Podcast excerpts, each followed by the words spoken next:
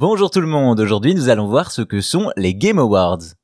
S'il y a un titre prestigieux dans le gaming, c'est bien celui de GOTY pour Game of the Year, soit jeu de l'année. Toutefois, si beaucoup de médias et d'institutions décernent cette récompense, ces dernières années, ce titre devient l'apanage d'une cérémonie en particulier, les Game Awards. Tout commence en 2003 avec les VGA, les Video Games Awards, créés et diffusés par le réseau américain Spike TV jusqu'en 2013. C'est donc après 10 ans que Spike TV met un terme à sa cérémonie, laissant le champ libre au producteur et animateur récurrent du show, un certain Geoff Keighley. Journaliste spécialisé dans le gaming, le Canadien décide de faire sa propre cérémonie dès 2014, les Game Awards. On retrouve donc une cérémonie à l'image de ce qu'on a pour la musique et le cinéma, différentes catégories où s'affrontent les jeux sortis dans l'année, on retrouve donc des prix pour meilleur scénario, meilleure direction artistique, meilleur jeu indépendant et tant d'autres, pour un total de plus de 20 catégories jusqu'à la plus importante, celle du jeu de l'année. Pour décerner ces prix, les Game Awards se reposent sur un comité consultatif composé de représentants des fabricants et d'éditeurs.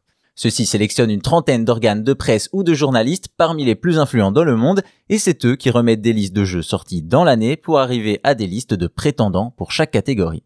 Les gagnants sont ensuite départagés par un vote de ce jury à 90%, les 10 restants venant du public. Ce n'est pas tout, puisqu'en plus d'une remise de prix qui pourrait n'intéresser que les gens de l'industrie, la soirée accueille de nombreux invités d'autres secteurs, comme par exemple Al Pacino en 2022, et surtout, la cérémonie est rythmée par les fameuses premières mondiales qui annoncent les futurs jeux et sont très attendus par les joueurs.